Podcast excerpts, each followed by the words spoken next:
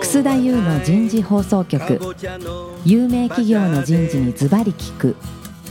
年間約500社を訪問し続けている人事のスペシャリストであり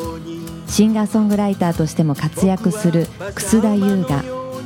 有名企業の人事を招いて企業が抱える課題や実際の事例を紹介しながら解決策を模索していきますこの番組は株式会社マネジメントサービスセンタービジネスコーチ株式会社株式会社ワークスジャパンの提供でお送りいたします管理職の僕があとはやるから楠田優の人事放送局有名企業の人事にズバリ聞く今日は最終回第1回目からお送りしているテーマはカルチャートランスフォーメーション組織文化の変革今日は最終回ということで優れたカルチャーがもたらす効果になります早速ゲストの方をご紹介いたしましょう日本マクドナルド株式会社人事本部上席執行役員チーフピープルオフィサーの落合徹さんです落合さん今日もどうぞよろしくお願いしますはい、あの本日もよろしくお願いします。続きまして株式会社マネジメントサービスセンターチーフコンサルタントの吉岡博則さんです吉岡さんどうぞよろしくお願いしまよすろしくお願いします。同じく株式会社マネジメントサービスセンターグローバルサービス部長の福田敏夫さんです福田さんどうぞよろしくお願いしますよろしくお願いいたします。さあ今日のテーマ優れたカルチャーがもたらす効果吉岡さん最初にちょっと口引きてもらおうかこれ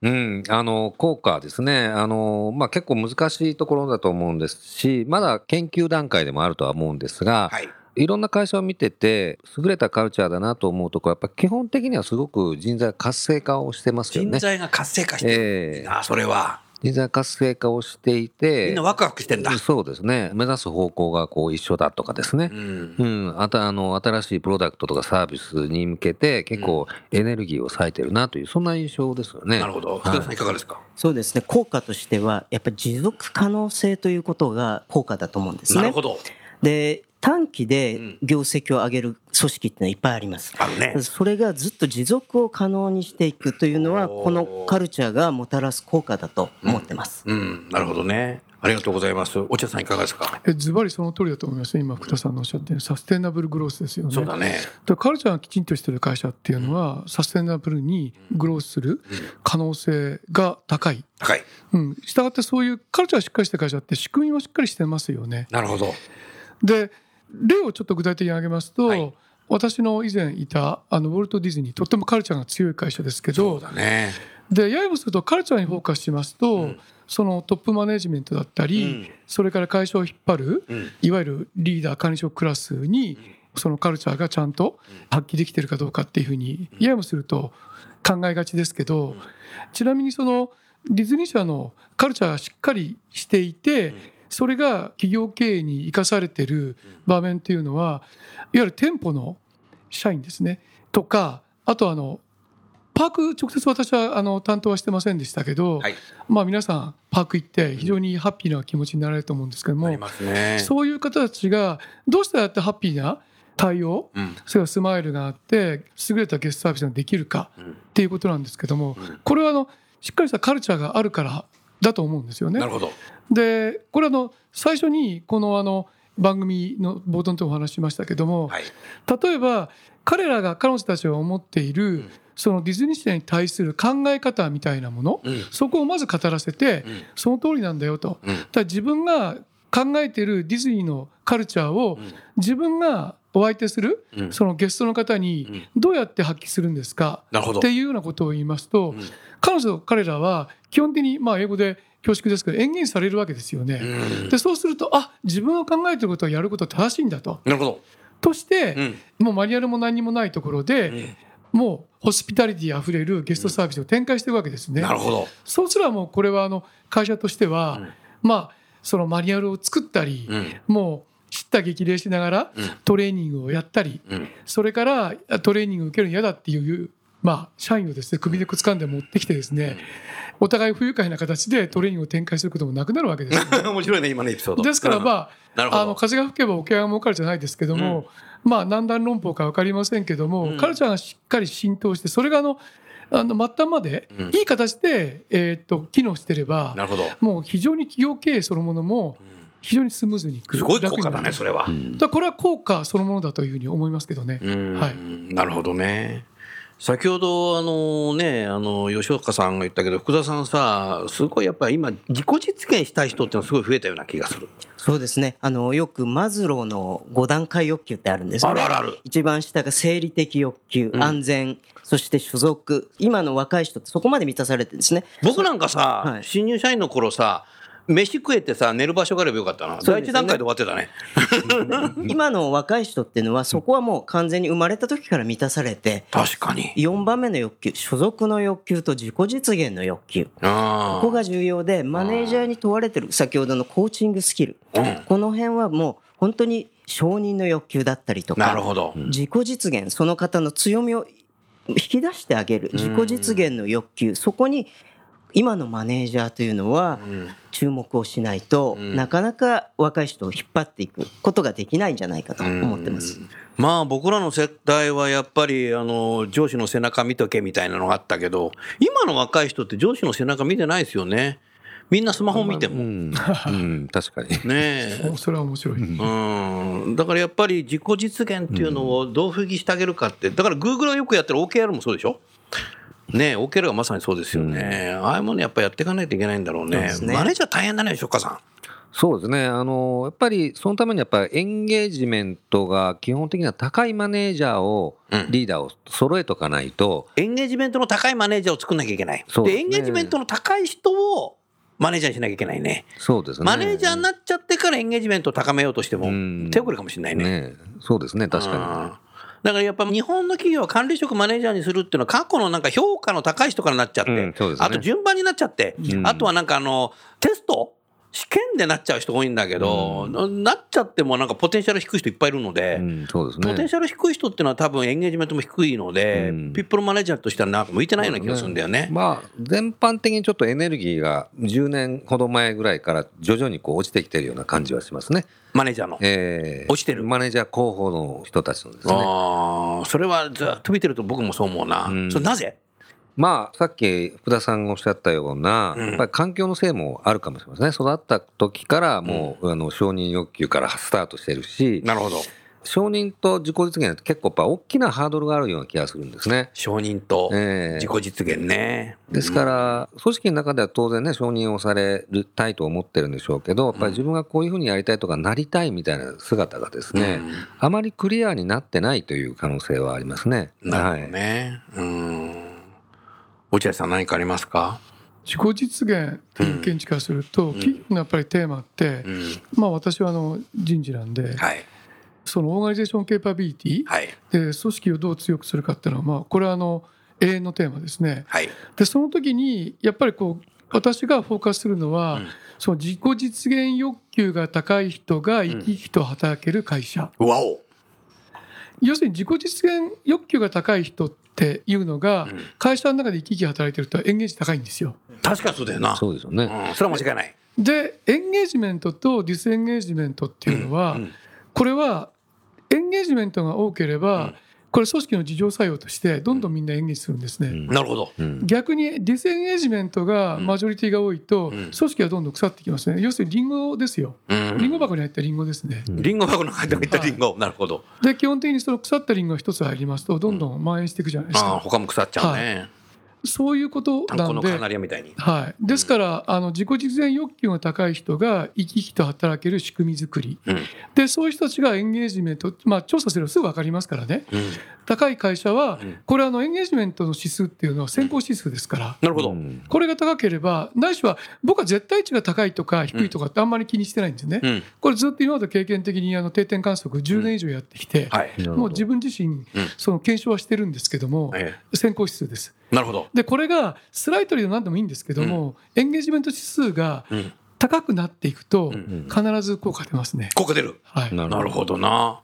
面白いね、福田さ。うんんそうですね。あの3回目にお話ししたその畜生とミハイのうんうん幸福度とエンゲージって非常に、あ、幸福う度んね。関連性があるんですよね。うんんでやはり幸福度が高い人はエンゲージメントも非常に高い。うん。まあ、どっちがね先かあのそれはアプローチの仕方によってあると思うんですが、うんやはりそこに何か自己実現と幸福度とエンゲージメントとそして最後に強みを生かすということがうん関連してるように私は思えておおなんか繋がってるよね、ん絶対ねマインドセットの持ち方とかね。あー、うんあー今いいいいこと言ったね、うん藤子さんねおっしゃる通りだねそうねなるほどでひいてはその強みを生かす方法またはそれを引き出す方法をマネージメント今のマネージャーは非常に必要とされてると必要だよねまあだからそういうところでだからコーチングとかねワンオンワンとかフィードバックとかってのをやっていかないとダメだね、そうですねなるほどなそういうことをやりたいっ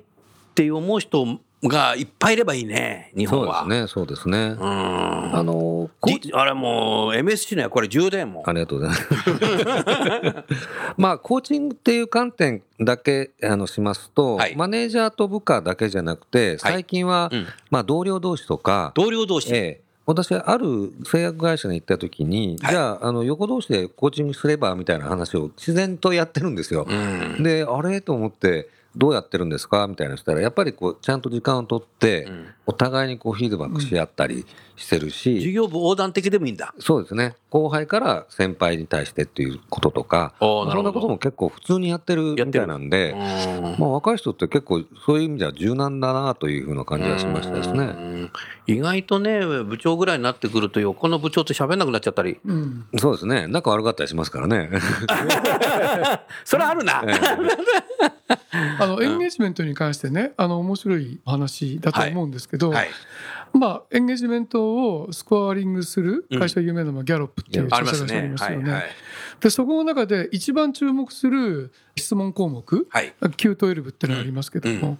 その中で一番注目する質問事項って、うんベストフレンドアットワークなんですよ。おおであのそうなんだ、えでこれを日本語にするとねう、ん、ちょっといこれは日本語がいいかどうか分かんないです親友が社内にいるかどうかなんですけど親友が日本語にすると親友ってちょっとスティンキーっていうか、うんそんなやついねえよなって思ってたりするんですけどお友達ぐらいただねやっぱり そうベストフレンドでちゃんと解釈できれば、そういうそう上下、うんあのそれからピア横ですよね、そう隔てなくそういう何でも語り合える腹を割って話せるようなうん同僚仲間がいる職場っていうことが自分が認識するとエンゲージメントって一番影響力が大きいんですね。なるほどうんなるほそどうですか。はい重要だねでもね、うん日本は新入社員中心主義だからさ同期って結構仲良かったりするんだよね、そうですね。うん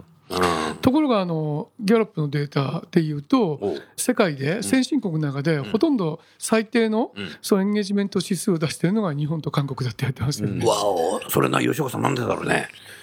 成果主義でやっぱりうん同期が敵になっちゃったのかな、えーバなーんサスになっかてるのかなまあ結果とか成果に結構追われてるっていうのは日本のある会社から聞いたことあります。日本本社は日本にあるんですけど、グローバルで一番日本がエンゲージメンうト、んサーベイが低かっ低たいのと。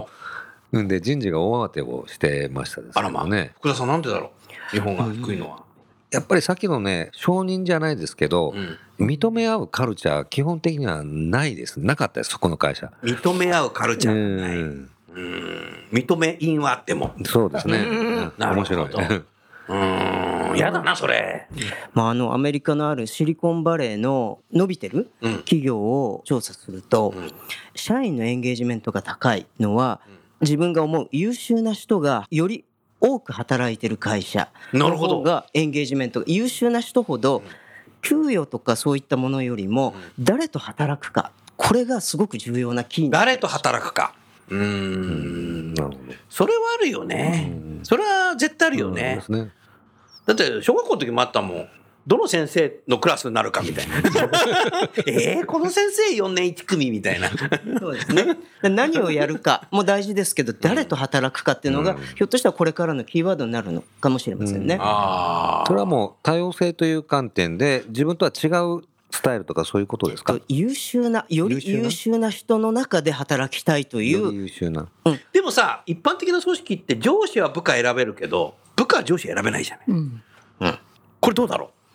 いやその通りですね。う以上みたいなただまああのその組織に入ればいずれ例えばですけど、んその年功序列でなければですね、うんうん逆転だってあり得るじゃないあですか。逆転もあるし FA 制度もあるしうん、でその時に先ほどのあの自己実現欲求が高い人は会社はいいんだけどなんか組織がどうかなと思ってでも例えば中東2社でポンと入ってるはいでもチャレンジしようとうんで石の上にも3年じゃないですけどね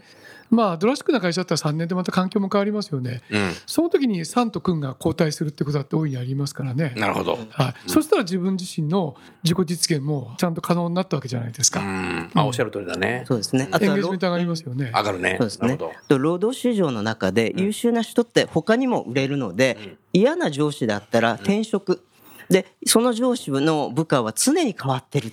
でひいてはそのサステイナボーっていうものがなかったりする、その辺が多分最終的な上司が評価されるシーンだと思うんですよね。でもその嫌な上司はその部下が辞めちゃうと、うん、うちの会社いい会社なんだけどなって言うんだよねうんでもそれはあの社内のなんかまたそのサーベイみたいなものやれば、んちゃんとオピニオンして出てきますよね。あおっしゃる通りだね、ええおっしゃる通りだねで本人はそういうふうに高らかに言ってても言っててもそうじゃねえだろってデータが証明しちゃいますからね。おっしゃる通りだね、はいおっしゃる通りだねうんまあだからもう一連のね話を聞いていてやっぱりトランスフォーメーションって難しいなっていうふうに思ったけどやっぱやらないとダメだねそうですね環境が変わってテクノロジーが変わって会社の生き様が変わるんだったら、当然それ変えていかないと、その社員の方向性が見出せないですもんねうん明らかにならないですもんね。なるほどねうんえっとやっぱり持続可能性ですよね。で持続可能性を高めるための3つの P ってのがあって3つの P、うんはい1つはプロフィット。おおプロフィットこれ重要ですよね。重プ要だねロフィットがないと継続、持続していけない、うんそれともう一つはプラネット。プラネットうん環境にですね、配慮して CO2 を出さないとか、あー環境っていうのは非常に重要。それ重要だね。で、これは一昔どう前すに。るんだ ろうね、あのストローは。いやそうですね。 まあいいや出ますよ一昔前はあの CSR といって環境とかそういったものに非常にあ市民また株主が敏感になってた。そうだったね。で今の非常に重要なテーマっていうのは3つ目の P。ピーポーなんですよね。でピーポーの部分をちゃんとしないと持続が可能できない。なるほど。この上の2つは今まで注目してたのがやっと今は3つのピーポーの部分が非常にこう注目されてるというふうに私は実感してちまょっす。と人類の役割がもう重要になってきたね。 重要ですよ昔から重要ですよ。あ知ってる知ってる。 いやさらにさらにはいさらにね。うーん。ちなみに私がねあの、今の会社に、うんあのお世話になった時の、はい。あいいなと思ったうん。点っていうのはやっぱり、うん今のタイトルの「ピープル」なんですよあね。ピープルなの？はい、わお。チーフピープルオフィサーでしょあそうか。なかなかピープル使ってる会社ってそう多くないはずですよ。うんただ相当人に対してフォーカスしている会社だなと思っただとするならば自分が人事マンとして今までいろんな経験積んできてますけどもこの会社だったらいろんな意味でまだまだ力が発揮できるなと。なるほど。いいね。まあ話変わるけど今日は僕はあの朝マックしてきたね。ありがとうございます。僕あのー今日パンケーキ。はいでもね僕の世代はねみんなホットケーキっていうの。みたいですね。お茶屋さんもそうでしょ。いや私は昔からパンケーキですえ。ー、本当におかしいなあまあいいや、なあのパンケーキとホットケーキって何が違うんだろうね福田さんうん呼び名だけなんじゃな いですか何なのジェネレーションによって違うの、ん若い世代は今パンケーキですでよもね今日ね多分ね僕麻布十番のいつも行くねマックでね見てさこれ食べようと思ったんだけど多分ねお店の人にね僕ねホットケーキくださいって言ったかもしれない、うんそれでも出てきたちゃんと日本語は便利ですよね。便利、うん分かってんのお店の人そうですね。マニュアルに書いてますあんまりやらないから ねあのおしゃれなところで食べるものがパンケーキで、そうじゃないところで食べるのがホットケーキであすホッ。トケーキなのいやわからないですけどああ昔ながらの喫茶店行くとやっぱりホットケーキって書いてあるよねうん、と思いますけどね。タバコの匂いがプンプンするところね、あーちょっと話はねそれたけどねさあじゃああと10分ありますけど優れたカルチャーがもたらす効果何かお話しいただける方例えば落合さん質問ありますか吉岡さんまあさっきのねあの福田さんが言ってた、まあ、プロフィットプラネットピープルとかっていいと思うんですけいどいねその「ピープル・オフィサー」というこうタイトルでいらっしゃいますけどもそれはもう結構前からそういったタイトルだったんですかええ実はマックのそういう会社の内情はほとんど知らずに、まあ、ええジョインをしたわけですけど、私をリクルーティングの時には、あの、チューピープロフィシャーってタイトルでリクルーティング始まったんですけども、でもグローバルで皆さん、あの、人事のリーダーの方は、そのチューピープロフィシャーってあそうです使かってた、あ使ってらのっしゃる。まあ、各国とかうん US となるほかどいますんでね。うで自分の常識ではチーフ HR オフィサーっていうのそうですはねいますけど、うんヒューマンリソースオフィサーっていうのはがいいるけど、ピープルって使ってる会社あんまりないですよね。ん他の会社ってありますかねあんまり聞かないなと思って、あるけどあもれ、ちょっと思い出せないね。うん確かにあることあるんだよね。うん。いや、だから CHO とか CHRO が多いよね。うん圧そうです倒的にね。だから会社の、まあ、ちょっと宣伝っぽくなりますけども、はいはい。宣伝してください。あのマクドナルドの伊豆ピープルビジネスサービングハンバーガーえ、だかそうなのらマクドナルドいつハンバーガービジネスカンパニーじゃないんですねおおです人が中心に据えられてるんですよ、うんすごいな。ということからすると、まあ、私がいただいたタイトルとか仕事って、もうまさに人事マン冥利に尽きると本当だね。思う思ってもう危機としてジョインしたわけですねもうそこもカルチャーだよ、だからうん。そうですね昔はあの人事のことパーソネルと言って、パーソネルって言ってそたこね。からヒューマンリソースになってうんいよいよピーポうーにんなっていくピープルになってる。ああ、次の原稿はみんなピープルになるかもしれないね。うん結もうすぐだね構トレンディーだと思いますね、そう考えるとトレンディーだね。もう5月1日から変わるぞ。 なるほど。重要だね。そうしていかないと社員一人一人の自己実現ということをね、やってるっていうふうに見られないよね。で日本の会社の場合はね、うん相変わらず人事は人材とかっていう会社とかありますけど、うん基本的にはみんな人事ですよねう。ん人事です。で先ほどお話がありましたようにアメリカの歴史的なそのヒューマンリソースマネジメントの変遷ってそのパーソナルから始まって、んうんそれからヒューマンリソースになって、うんうんでまあ私がちょっと魅力を持ったピープルってことは、うんうん多分これ増えてくるんじゃないですかヒューね。マンリソースとかヒューマンキャピタルとかね。そうですね、うん変わってきてるよね。うんで、すると当然会社のね人に対する組織に対する考え方も変わるってことですからね、うーん日本はね、歴史の長い会社、100年、150人の会社はね、いまだにね、人事部になってるけどね、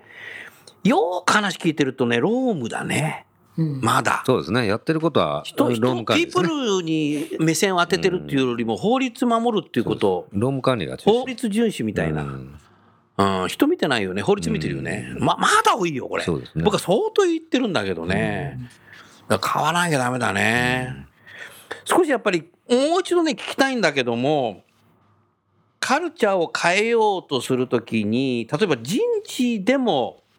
変える必要がないっていう人もいるんだよね、はあ、これは難しいね、人事の人がそういうふうに言っちゃうと。そうですね我々の世界の中ではね、あの人事のやっぱりミッションとして、うんチェンジエージェントってあるじありあまりすますよね、人事ってチェンジエージェントですよね。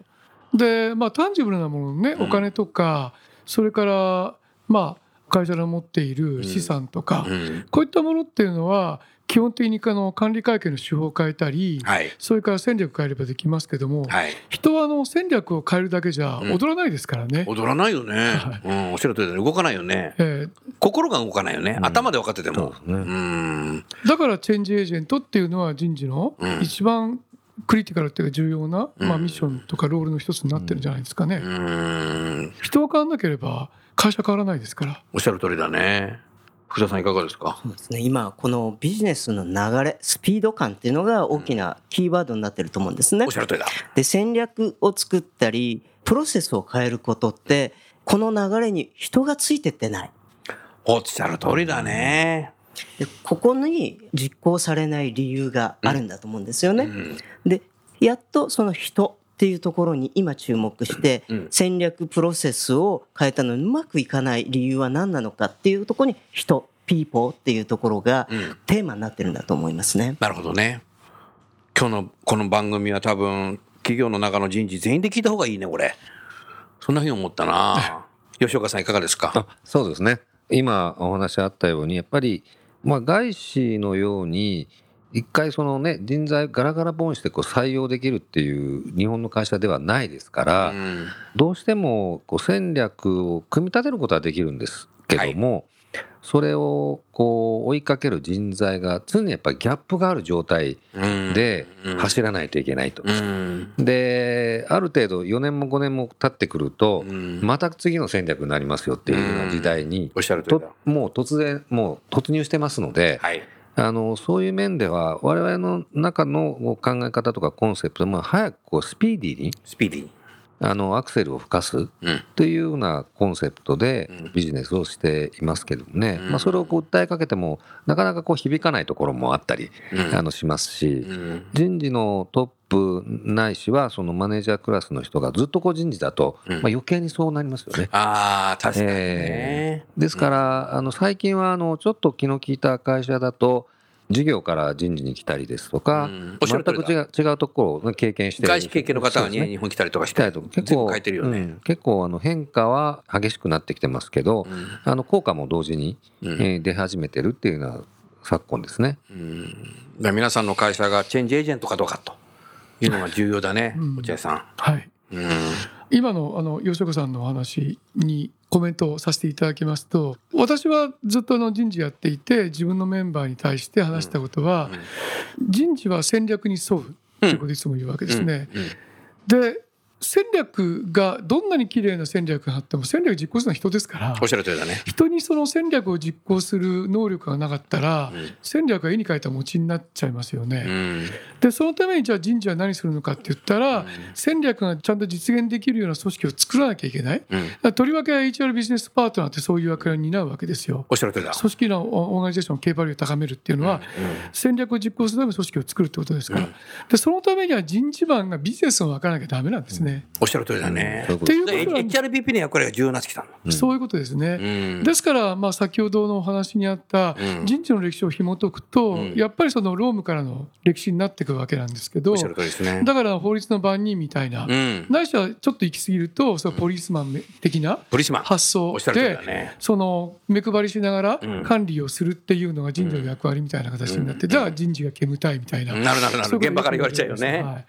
でも本当にやっぱり戦略的に人事をこう考えるんであればやっぱりビジネスが分かるうんそういう人事マンを育成してそれで戦略を実行するために人事を活用するうんラインのマインドが必要だというふうに思いますね。おっしゃる通りだね。福田さんどうですか。おっしゃる通りだね。そうですねその通りだと思います、うんそれともう一つ今日のテーマである優れたカルチャーのもたらす効果効果ね。これもう一つ言うと、うん優秀な人材を獲得できる、うん採用できる、うんこれがまず一つの効果だと思うんですねなるほど。もう二十数年前なんですけどマッキンズイで「タレント王」っていうあの、ねあ、ーベストセラーになった本がありましたけども、あったねあったまさにこれ今このことが重要になってて、うん優秀な人材を取れなければ存続、企業の存続可能性っていうのがないわけで、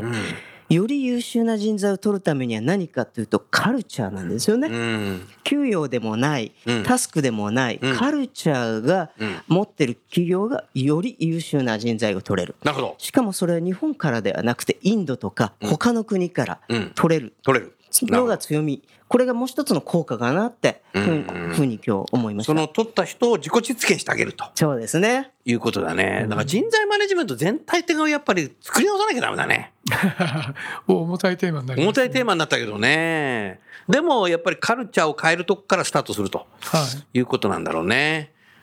はい。じゃあそろそろ時間になりましたので、来週はありません。えー、4週にわたりですね、あの、お話をお聞きしました。どうもありがとうございました。最後にゲストの方をご紹介して番組を終わりたいと思います。日本マクドナルドの落合さん、マネジメントサービスセンターの吉岡さん、福田さん、4回にわたりどうもありがとうございました。どうもありあがりとがうとうごございまざいまし。したた。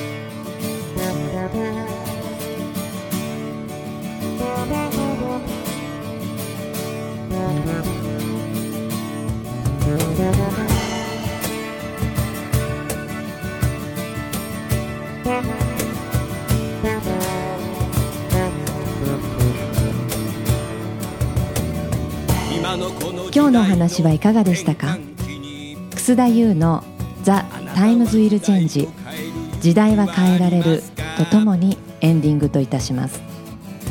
この番組は日本最大級の人事ポータルサイト HR プロのウェブサイトからもお聞きいただくことができます HR プロでは人事領域に役立つさまざまな情報を提供していますご興味がある方はウェブサイトをご覧くださいこの番組は企業の人材戦略人材育成のプロフェッショナルカンパニー株式会社マネジメントサービスセンター人と組織の生産性を高めるビジネスコーチ株式会社企業の人材採用支援キャリア支援を通じて人と企業の持続的な成長と価値創造に貢献する株式会社ワークスジャパンの提供でお送りいたしましたそれでは来週もお楽しみにみんなで変えようできない理由を述べている場合ではない